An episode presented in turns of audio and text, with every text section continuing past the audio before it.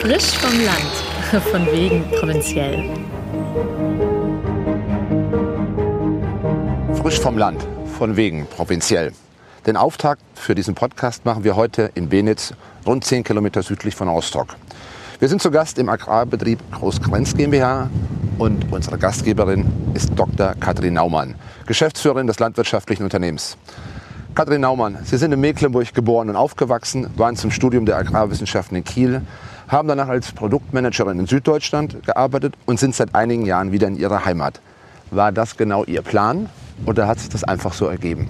Landwirtschaft war schon immer mein Plan. Ich habe mich entschlossen, Landwirtschaft zu studieren, hätte vielleicht unter anderen politischen Umständen in Rostock studiert.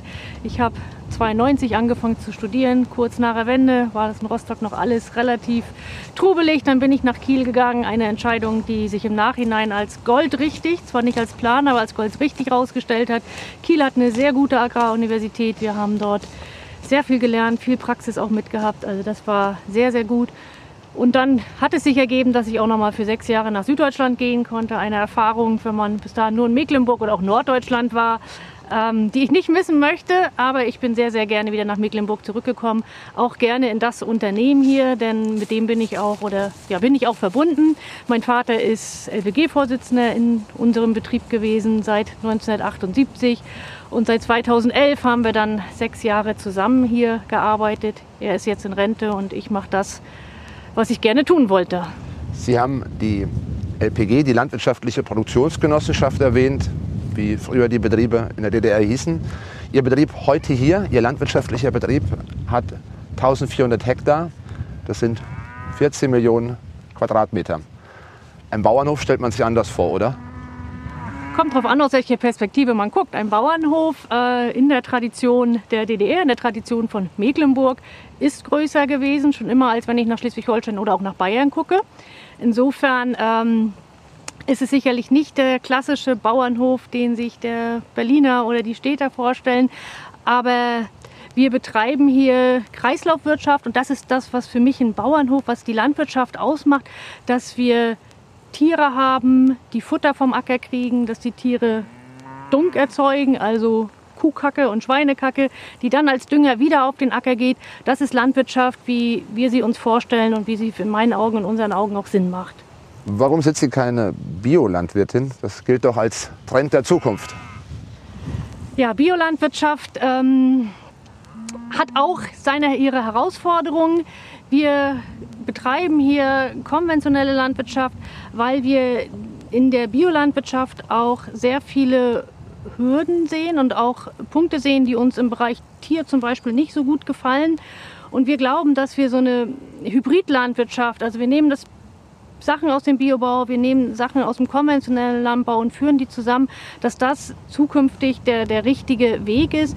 Biolandwirtschaft hat, wenn ich es auf ganz Deutschland auch betrachte, so den Nachteil, wir bringen im Biobereich nicht die Erträge, die wir im konventionellen Bereich kriegen. Unsere Flächen würden gar nicht ausreichen, um auch genug Futtermittel und Nahrungsmittel für die Menschen zu produzieren. Und insofern äh, sehe ich eine sehr gute ja, Hybridlandwirtschaft als den Weg der immer auch noch natürlich Landwirtschaft im Sinne von Nahrungsmittelproduktion bedeutet, aber auch Landwirtschaft, und da bewegen wir uns immer mehr hin, im Sinne von Umwelt- und Naturschutz. Also wir ja auch in unserem Betrieb, wir stellen Flächen bereit, ähm, Blühflächen für die Insekten. Wir haben Flächen, wo wir nicht mähen, das ist dann eben für das Niederwild, also für Rehe und Hasen. Dort können die Schutz suchen und Zuflucht finden. Das haben wir bei uns im Betrieb äh, ja, sehr gut entwickelt und sind auch dabei, das immer auszubauen. Also wir fahren hier so die Philosophie, dass wir sagen, es gibt Flächen, da machen wir Landwirtschaft und auch intensive Landwirtschaft, verantwortungsvolle intensive Landwirtschaft. Aber wir haben eben auch Flächen, die dem Naturschutz vorbehalten sind. Ist diese Blühstreifen, die Sie erwähnt haben, oder diese weniger intensiven Flächen, ist das nicht auch viel Show? Ich empfinde das nicht als Show. Also wir machen das äh, wirklich mit, mit Bedacht und äh, engagieren uns da, informieren uns da, gehen da auch zur Weiterbildung. Ich selbst bin auch Imker, insofern ist es schon gar keine Show. Ich freue mich, wenn die Bienen dann auch in den Blühstreifen gehen, nachdem der Raps abgeblüht ist. Und ich sehe das als unsere Aufgabe auch an, dass wir ähm, nicht nur Nahrungsmittel produzieren, sondern zukünftig eben auch den Artenschutz und Umweltschutz fördern bzw. auch was dazu beitragen. Das ist eine gesamtgesellschaftliche Aufgabe, das wollen wir als Landwirte, muss ich als Landwirt leisten. Das muss auch mein, meine Schwester in Berlin, die in Berlin lebt, leisten. Das müssen wir gemeinsam anpacken und ich empfinde das nicht als Show. Diese 1400 Hektar, die Sie hier haben, wie sind die aufgeteilt? Was machen Sie überhaupt mit diesen Flächen? Ja, 1400 Hektar ist eine ganze Menge, hatten Sie vorhin gesagt. Ähm, also 300 Hektar sind Grünland. Das ist reines Grasland. Da können wir auch keinen Ackerbau betreiben. Das ist eben Land, auf denen unsere Tiere weiden. Warum können Sie da keinen Ackerbau betreiben? Der äh, Boden gibt keinen Ackerbau her. Der ist dann eben nicht so gut, dass dort zum Beispiel Getreide wachsen würde oder die Flächen sind auch zu nass ähm, als dass man dort mit Technik fahren könnte. Das ist eben Land, was wir dann für die Weidewirtschaft nutzen und so auch, auch verwerten. So, und dann bleiben noch knapp 1100 Hektar Ackerland über und auf diesen 1100 Hektar bauen wir neun verschiedene Kulturen an. Also wir sind sehr breit aufgestellt. Wir haben Futter. Bekommen Sie diese neun verschiedenen Ackerkulturen auf Anhieb schnell zusammen? Die kriege ich zusammen. Wir haben Mais. Okay. Einer muss mitzählen. Wir haben Mais, wir haben Raps, Gerste, Tritikale, Roggen. Was ist Tritikale? Tritikale ist eine Züchtung aus Weizen und Roggen. Was bringt das? Der Weizen ist eine Pflanze, die sehr hohe Ansprüche hat. Also die möchte sehr gepäppelt werden und, und braucht sehr guten Boden. Also auf, auf dem Sandboden, wie man in Brandenburg kennt, können wir kein Weizen anbauen. Ähm, und der Roggen wiederum ist eine Pflanze, die mit weniger Ansprüchen zurechtkommt, aber zum Beispiel nicht so einen guten Ertrag hat. Und dadurch, dass man die in der Pflanzenzüchtung gekreuzt hat, habe ich jetzt so eine Mischpflanze, Hybridpflanze, die mit mittlerem Boden sehr, sehr gut zurechtkommt, aber noch einen guten Ertrag hat. Aus Radikale wird kein Brot gebacken, das ist Futter für die Tiere. Wir waren bei der vierten Ackerkultur, glaube ich. Ich glaube, wir hatten schon vier. Also, da muss ich nochmal von vorne anfangen. Wir haben Mais, Raps, Gerste, Roggen, Tritikale, Ackergras, Luzernegras, Erbsen. Was ist Ackergras, was ist Luzerne? Luzerne ist ein Eiweißfutter. Wir bemühen uns, möglichst viel heimisches Eiweiß in der Fütterung auch einzusetzen. Ich denke, alle kennen die Diskussion um, um, um Soja auch. Und eine Möglichkeit ist, ähm, heimisches Eiweiß einzusetzen. In unserem Betrieb bauen wir dafür Erbsen an. Erbsen, wie jeder sie aus dem Garten auch kennt, die haben wir eben auf größeren Flächen. Dann werden die mit dem Mähdrescher geerntet und dann kriegen unsere Tiere die ähm, als Eiweißquelle, als Futter. Und wir haben eben auch Luzernegras, das ist auch so ein, auch eine, ja, eine Art Kleegras, ähm, was wir auch als Eiweißquelle einsetzen. Hat einen sehr hohen Rohproteingehalt und wird dann in der Kuhfütterung mit eingesetzt. Kathrin Naumann, Sie haben hier sehr viel Fläche in der ländlichen Region. Wenn Sie das alles verkaufen würden, was davon diese Fläche Ihr Anteil ist, Eigentum, dann müssten Sie nicht mehr am Ende der Welt arbeiten. Warum machen Sie das nicht einfach? Ich arbeite nicht am Ende der Welt, ich arbeite an einem sehr, sehr, sehr schönen Landstrich dieser Welt und arbeite hier sehr, sehr gerne. Landwirtschaft ist ähm, ja mittlerweile ja auch ein Beruf, der sehr im Fokus steht. Und da kann man sich manchmal wirklich vielleicht was Einfacheres vorstellen, als sich äh, diesem Fokus auch, auch auszusetzen und auch den Bürokratismus, der damit zusammenhängt, auszusetzen. Aber ich, wie auch meine Kollegen, das, was wir machen, wir, wir machen das gerne. Wir sehen das, es ist, es ist eine Berufung. Und ähm, letztendlich denke ich, ist es auch ein wichtiger Part, dass wir versuchen, Lebensmittel, Nahrungsmittel auch im Land zu erzeugen. Wir haben jetzt die Corona-Krise hinter uns oder sind mittendrin, wie immer man das auch definiert. Und ich glaube, da haben wir alle auch noch mal oder viele auch noch mal zu schätzen gelernt, dass es auch eine heimische Lebensmittelversorgung gibt. Ich hoffe, dass wir es als Gesellschaft, als Landwirtschaft, als Landwirte selbst auch im Dialog vermittelt kriegen, in, besser vermittelt kriegen in Zukunft, dass wir uns dieses Gut, eine heimische Nahrungsmittelproduktion zu haben, auch zukünftig ähm, erhalten müssen. Sie halten auch Nutztiere, Milchkühe, Rinder, Kälber, Schweine. Was können Sie mit dem Begriff Massentierhaltung anfangen? Ja, Massentierhaltung ist ein Begriff, den wir sehr häufig hören. Ich, wir machen viele Führungen über unseren Betrieb, also laden Kindergartengruppen, Rentnergruppen ein. Und da ist natürlich Massentierhaltung ein zentrales Thema. Ähm, persönlich finde ich diesen Begriff sehr unglücklich, da er einfach negativ belegt ist und nichts darüber aussagt, was uns als, als Landwirte, als Tierhalter wichtig ist. Also mir geht es um, um die Art der Tierhaltung, um eine gute Tierhaltung. Und darüber sagt der Begriff Massentierhaltung überhaupt nichts aus. Zumal jeder eine andere Vorstellung von Masse hat. Der eine sagt, zehn Kühe sind viel, für den nächsten sind es dann 200 und der nächste sagt, 1000 sind viel. Also für mich der zentrale Be Begriff ist eigentlich verantwortungsvolle Tierhaltung. Ich möchte, dass wir unsere Tiere so gut halten, dass sie sich wohlfühlen im Stall, dass Tiere auch als Individuum respektiert werden. Und da ist es wichtiger, dass wir als Landwirte gut agieren, dass wir gut ausgebildet sind, dass wir uns weiterbilden, dass wir einen Blick für die Tiere haben, dass wir mit den Tieren auch mitempfinden können, ähm, als ob wir 400 oder 500 Tiere im Stall haben. Das ist nicht die Rolle. Die Rolle spielt der Mensch. Wir haben kurz über 1000 Rinder, also 1100 Rinder. Da ist das Kalb, was gerade gestern geboren ist, mit dabei und es ist eben auch schon die Kuh dabei, die schon sechs Jahre bei uns im Stall steht. Also Pi mal Daumen 1100 Rinder.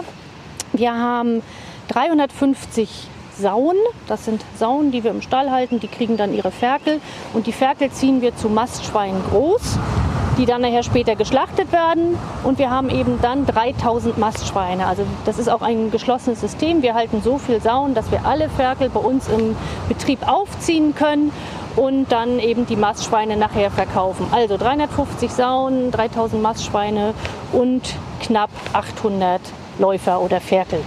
Das ist aber doch schon 1A Massentierhaltung, oder? Das sind 1A viele Tiere, genau. Und wenn einer Massentierhaltung das benennen möchte, dann kann er das gerne auch, auch tun. Ich habe da nicht, wie gesagt, nicht das Problem ist. Mit was, was ich in dem Moment möchte, ist, dass man sich dann darüber unterhält, wie werden diese Tiere gehalten. Es ist nicht wichtig, die Anzahl ist nicht ausschlaggebend. Ausschlaggebend ist, wie ich die Tiere halte, welche Bedingungen die Tiere vorfinden, welches Futter die Tiere kriegen, wie gehe ich mit den Tieren um, laufe ich schreiend durch den Stall oder habe ich einen ruhigen Umgang mit den Tieren? Mit den Tieren sind meine Tiere gesund? Das ist der entscheidende Punkt für mich und da ist die Anzahl für mich nicht, nicht wichtig. Aber wenn Sie das Tier als Individuum auch betrachten wollen, Ihr Nutztier, alle Nutztiere, die Sie halten, die Schweine sowieso, aber auch die Milchkühe, werden irgendwann geschlachtet. Der Tod gehört dazu, oder? Der Tod gehört dazu. Das ist, muss man, ist letztendlich der Sinn unserer landwirtschaftlichen Nutztierhaltung. Die Tiere werden geboren, um geschlachtet zu werden am Ende ihres Lebens bzw. am Ende der Wachstumsphase. Ähm, diesen Kreislauf muss man sich bewusst machen.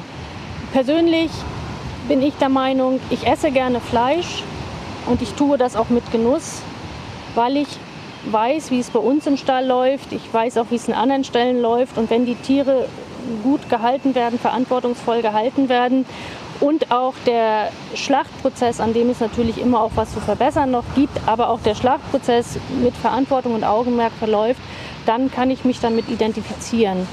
Ist Tierwohl ein Modebegriff und was verstehen Sie darunter und was können Sie mit dem Begriff anfangen? Ja, Tierwohl ist, finde ich, ein Modebegriff geworden, wird auch von vielen Menschen benutzt, die ähm, ja gar nicht in der Landwirtschaft tätig sind.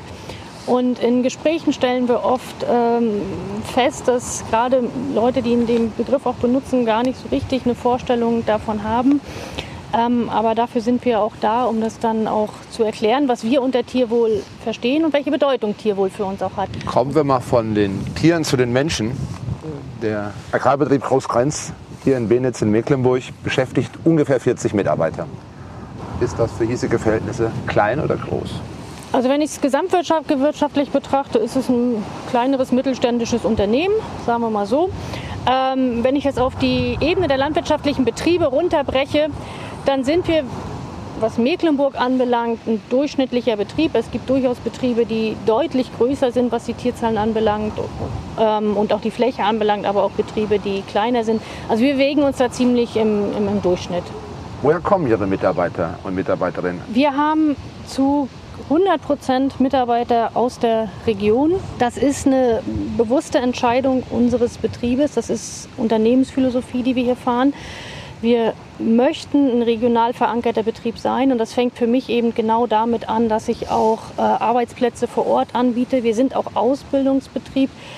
Ähm, nicht nur, weil es für die Zukunft des Unternehmens wichtig ist, sondern weil ich meine Verantwortung als jemand, der hier in der Region geboren ist, aufgewachsen ist, auch darin sehe, anderen jungen Leuten hier einen Ausbildungsplatz und nachher auch einen Arbeitsplatz zu bieten. Der Agrarbetrieb Großgrenz hier in Benitz in Mecklenburg war vor der Wende eine LPG, sprich eine landwirtschaftliche Produktionsgenossenschaft der DDR. Ihr Vater, mit dem Sie den Betrieb in den vergangenen Jahren nach der Privatisierung zeitweise gemeinsam geleitet haben, in der Leitung dieser LPG. Was ist aus Ihrer Sicht aus dieser früheren LPG-Zeit hier in Benitz noch geblieben? Wir waren eine LPG-Tierproduktion und haben uns nach der Wende entschlossen, eine GmbH zu gründen. Das ist, glaube ich, an dieser Stelle noch mal ganz entscheidend. Ähm, das Unternehmen jetzt wird von oder gehört acht, neun Gesellschaftern und nicht uns als Familie. Ähm, und diese neun Gesellschafter sind alle ehemalige LPG-Mitglieder und alle im Unternehmen auch beschäftigt. Das war uns sehr, sehr wichtig, weil wir eben ein regional verankertes und auch regional getragenes Unternehmen haben wollten. Und insofern ist natürlich noch sehr viel von der LPG auch noch allein im Personalbestand und auch in der Führungsebene auch noch, noch da. Und ich denke auch die ähm, Strukturen, was Bereiche anbelangt und auch die Zusammenarbeit in den Bereichen, da haben wir schon noch Relikte aus der LPG-Zeit, die aber auch gut sind und die wir gerne auch in die, in, in die Zukunft tragen. Nennen Sie doch mal ein Beispiel bitte. Also wir sind als äh, Unternehmen ja dreigeteilt, also haben Rinder, Schweine und den Ackerbaubereich. Wir arbeiten in jedem Bereich mit einem Bereichsleiter, der sehr eigenverantwortlich, also mit ganz viel Verantwortung und auch eigener Entscheidungskraft ähm, dort agieren kann.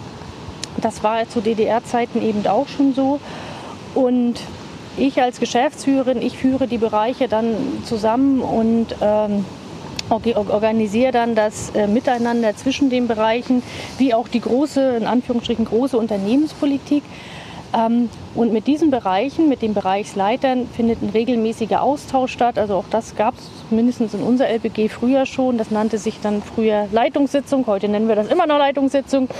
Ähm, einfach um das Miteinander und Verständnis und auch die Organisation im Betrieb äh, zu fördern. Früher war es auch oft so, dass äh, ja, wenn der Vater in der LBG gearbeitet hat, dann sind die Kinder da auch regelmäßig hingegangen. Und auch heute haben wir das noch so, dass wir doch gerne und auch ab und an mal Kinder von jetzigen Mitarbeitern ausbilden. Und auch diese Tradition versuchen wir ähm, fortzuführen. Katharin Naumann, wenn Sie in die Großstadt gelegentlich kommen, was vermissen Sie dort als erstes? Ähm, wenn ich dann mal in der Großstadt bin, dann vermisse ich die Ruhe, muss ich sagen. Also Berlin ist mir zu laut, zu voll. Ich vermisse das Wetter, was man viel näher spürt hier auf dem Land als, als in, in der Stadt. Ähm, nichtsdestotrotz habe ich natürlich in der Großstadt auch äh, Dinge, die man hier auf dem Land auch vermissen kann. Und zwar der kurze Gang mal zum Kino oder man geht mal schnell zu Fuß ins, ins Theater. Das heißt für uns immer ins Auto setzen. Aber ähm, dieses ins Auto setzen kann das, sag ich mal, draußen sein, abends im Garten auch sitzen und arbeiten direkt vor der Haustür oder auf dem Acker fahren nicht ersetzen. Die Gemeinde Benitz, dort wo Ihr landwirtschaftlicher Betrieb angesiedelt ist, hat ungefähr 300 Einwohner. Kennen Sie alle? Ich kenne nicht alle, aber ich kenne sehr, sehr, sehr viele. Und das ist etwas, was ich hier am, am, an unserem Landleben und gerade an unserem Ort Benitz auch sehr schätze. Also es ist wirklich eine Gemeinschaft aus Jung und Alt. Wir haben im Ort auch einen, Dorfverein, ähm, mit dem wir auch viele Veranstaltungen organisieren. Und es ist einfach so schön, wenn dann abends der 80-Jährige neben dem 10-Jährigen sitzt. Ich genieße das, dass unsere Kinder durchs Dorf fahren können und ich weiß, wenn die unterwegs ein Problem haben, dann findet sich einer, der ihnen auch hilft im Ort. Wenn das Fahrrad dann mal kaputt ist, die gehen alleine angeln bei uns. Also das ist schon eine Gemeinschaft, auf die man auch, auch bauen kann und die einem auch ein Gefühl, noch ein zusätzliches Gefühl von zu Hause gibt. Und ich glaube, oder ich kann mir sehr schwer vorstellen, dass ich das in der Stadt so erleben würde. Kennt Sie ja jeder in Benitz? Mich kennen mehr, als ich jeden kenne, ja, das ist so. Mögen Sie alle? Mag man immer alle? Nein, natürlich gibt es Menschen, mit denen man besser zurechtkommt und mit denen man weniger zurechtkommt. Aber das ist ja auch das, das Spannende. Ich muss nicht alle mögen. Ich finde es toll, auch äh, Leute auch im Betrieb zu haben, die sagen, nö, also eure Art der Landwirtschaft gefällt mir nicht oder ich finde Tierhaltung generell nicht in Ordnung. Ähm, das finde ich sind, sind, sind, spannende Gespräche und dazu muss man sich nicht mögen. Man muss sich achten und respektieren und dann kann man auch über Sachen, wo man Differenzen hat, äh, vernünftig miteinander reden. Sie haben einen Vollzeitjob und zwei schulpflichtige Kinder. Wie kriegt man eine Work-Life-Balance hin? Und funktioniert das auch hier im ländlichen Raum, in ländlichen Regionen mit Kinderbetreuung? Ja, eine gute Work-Life-Balance. Also ich muss sagen, an vielen, vielen Arbeitstagen habe ich einfach im Rahmen meines Jobs schon sehr viele positive Momente und positive Gefühle, weil ich viel draußen bin und viel mit Menschen auch zu tun habe. Und äh, natürlich ist Freizeitgestaltung vielleicht anders als in der Stadt und Kinderbetreuung. Wir fahren unsere Kinder in die Schule. Es gibt keinen Schulbus, ja, das ist richtig. Aber das ist eine Sache, die wir sehr gerne in Kauf nehmen und ähm, die man gut organisieren kann. Wir haben in unserem Fall auch noch Unterstützung der Großeltern. Wir wohnen in einem Mehrgenerationenhaus mit meinen Eltern zusammen, die sich da auch sehr einbringen, was die Kinderfahrerei, Betreuung ist es ja in dem Sinne bald gar nicht mehr, äh, mitorganisieren. Insofern ähm, empfinde ich das als eine sehr gute Work-Life-Balance. Ich bin selbst Imker, ich habe meine Bienen im Garten stehen, muss da nicht in den Schrebergarten fahren und auch das ist ein, ist ein schönes Gefühl. Wir haben die Warnow hier in der Nähe, wir können Boot fahren gehen, ohne irgendwie uns ins Auto setzen zu müssen. Das machen wir schnell mit dem Fahrrad. Besser geht's nicht. Arbeiten Sie darauf hin, dass eines Ihrer Kinder auch Landwirtin oder Landwirt wird?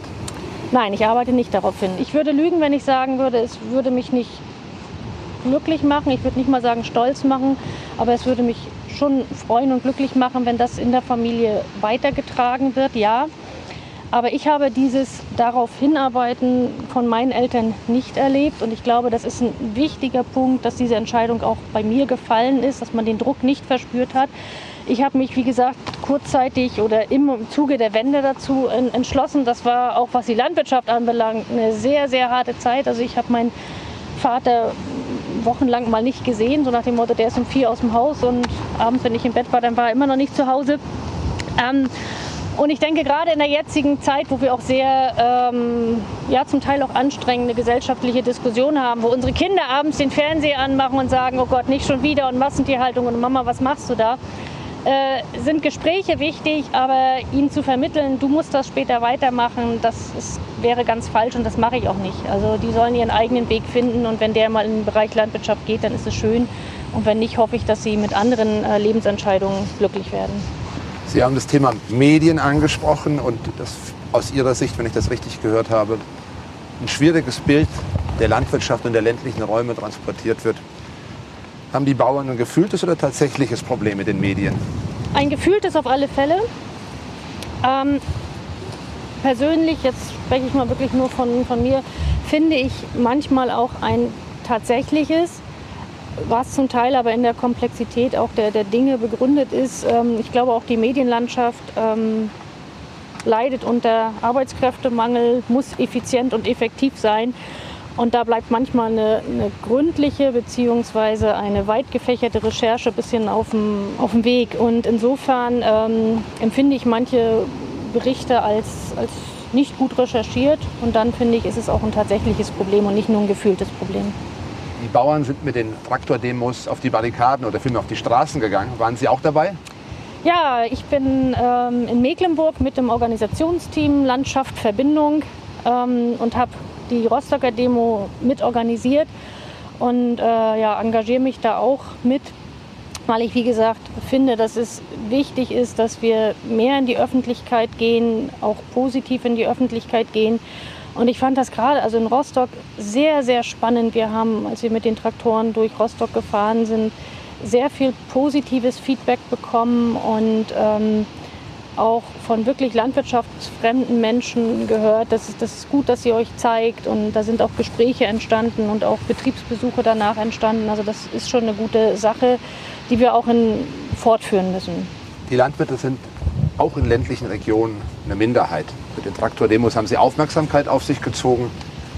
Warum wollen die Landwirte, die doch zahlenmäßig relativ wenige sind, auch in ländlichen Regionen so unglaublich viel Aufmerksamkeit haben? Landwirtschaft ist ja ein Thema, was von sehr, sehr vielen Menschen diskutiert wird. Es wird gesamtgesellschaftlich diskutiert, egal ob ich in unserem kleinen Benitz wohne oder ob ich in Bonn oder Berlin wohne. Landwirtschaft ist ein Thema. Wir sehen das auch in den Medien.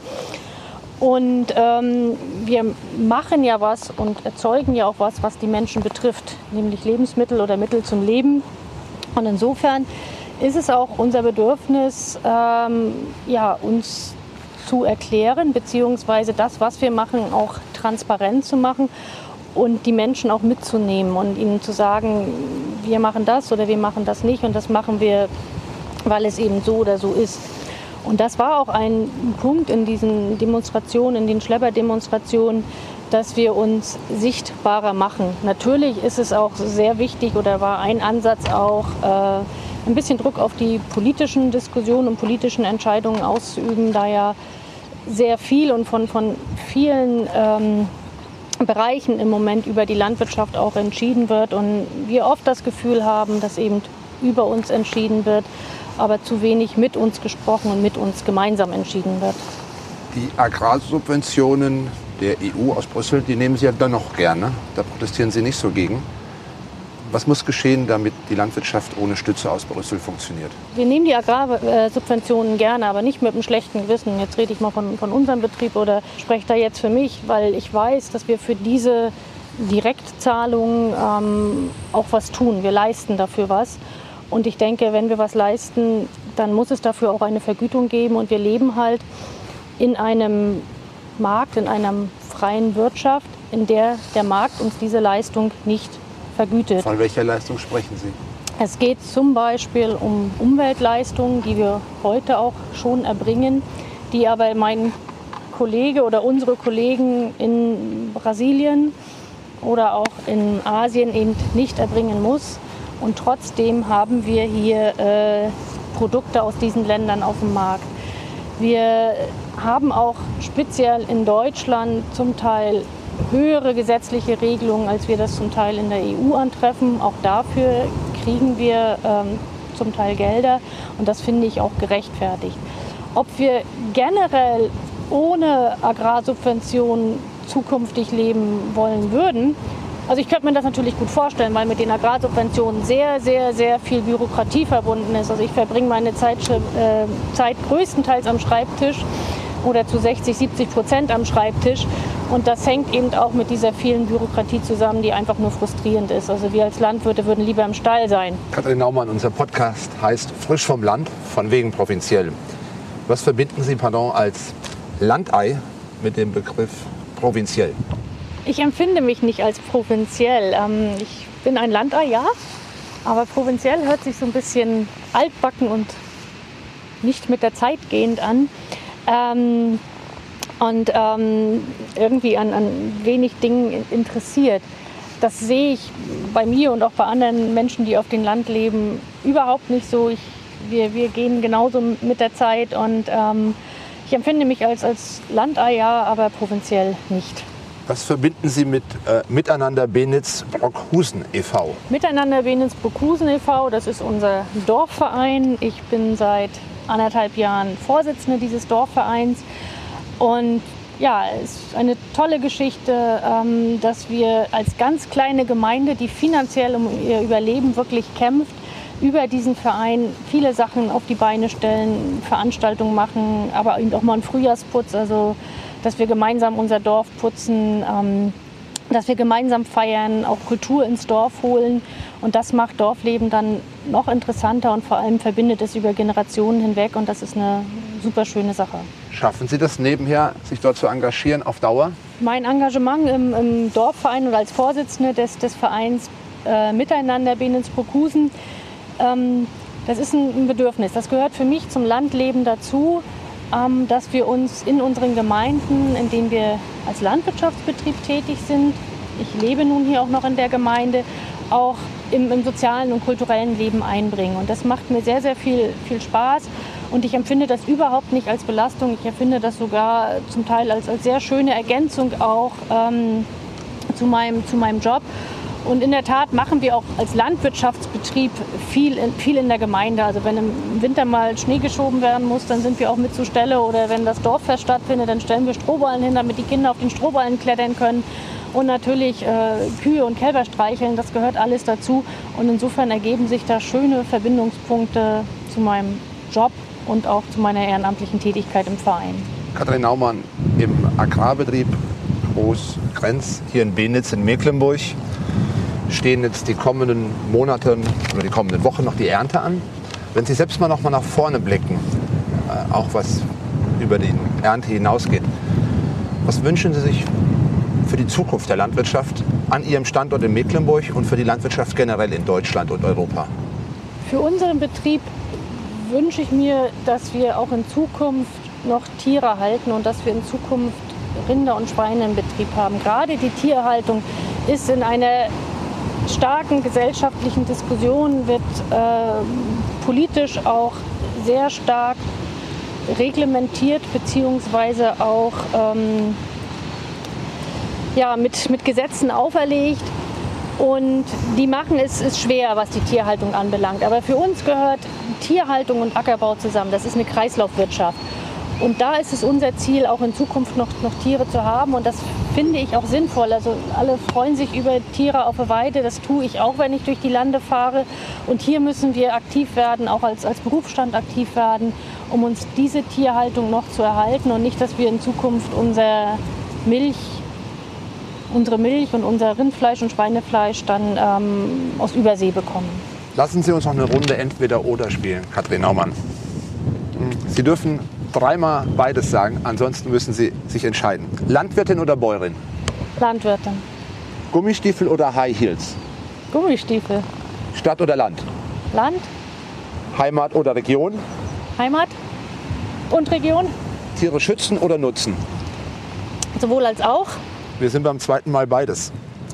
Landtechnik, digital oder analog? Digital. Landwirtschaft, global oder lokal? Sowohl als auch. Ost oder West? Spielt keine Rolle. Zufrieden oder nicht? Zufrieden? Richtig, zufrieden? Richtig zufrieden. Zufrieden, weil ich das machen kann, was, was mir Spaß macht, was mir ähm, Erfüllung gibt, weil ich die Auswirkungen meiner Arbeit oft täglich auch spüre und sehe, was wir geschaffen haben. Gerade jetzt die Erntezeit ist so ein Moment, wo man einfach dankbar ist, wo man sich freut, wenn man abends dann nach Hause fährt oder spät abends nach Hause fährt und sieht, wir haben hier wieder Gerste, wir haben Weizen geerntet. Dafür haben wir ein Jahr lang uns um die Kulturen gekümmert. Das ist einfach ein dankbarer Moment, der zufrieden macht, der glücklich und auch richtig zufrieden macht. Katrin Naumann, wir sagen Ihnen ganz herzlichen Dank für dieses Gespräch. Frisch vom Land, von wegen provinziell in unserer Podcast-Serie hier in Ihrem Betrieb in Benitz in Mecklenburg-Vorpommern. Vielen Dank. Die politische Meinung. Neutral geht gar nicht.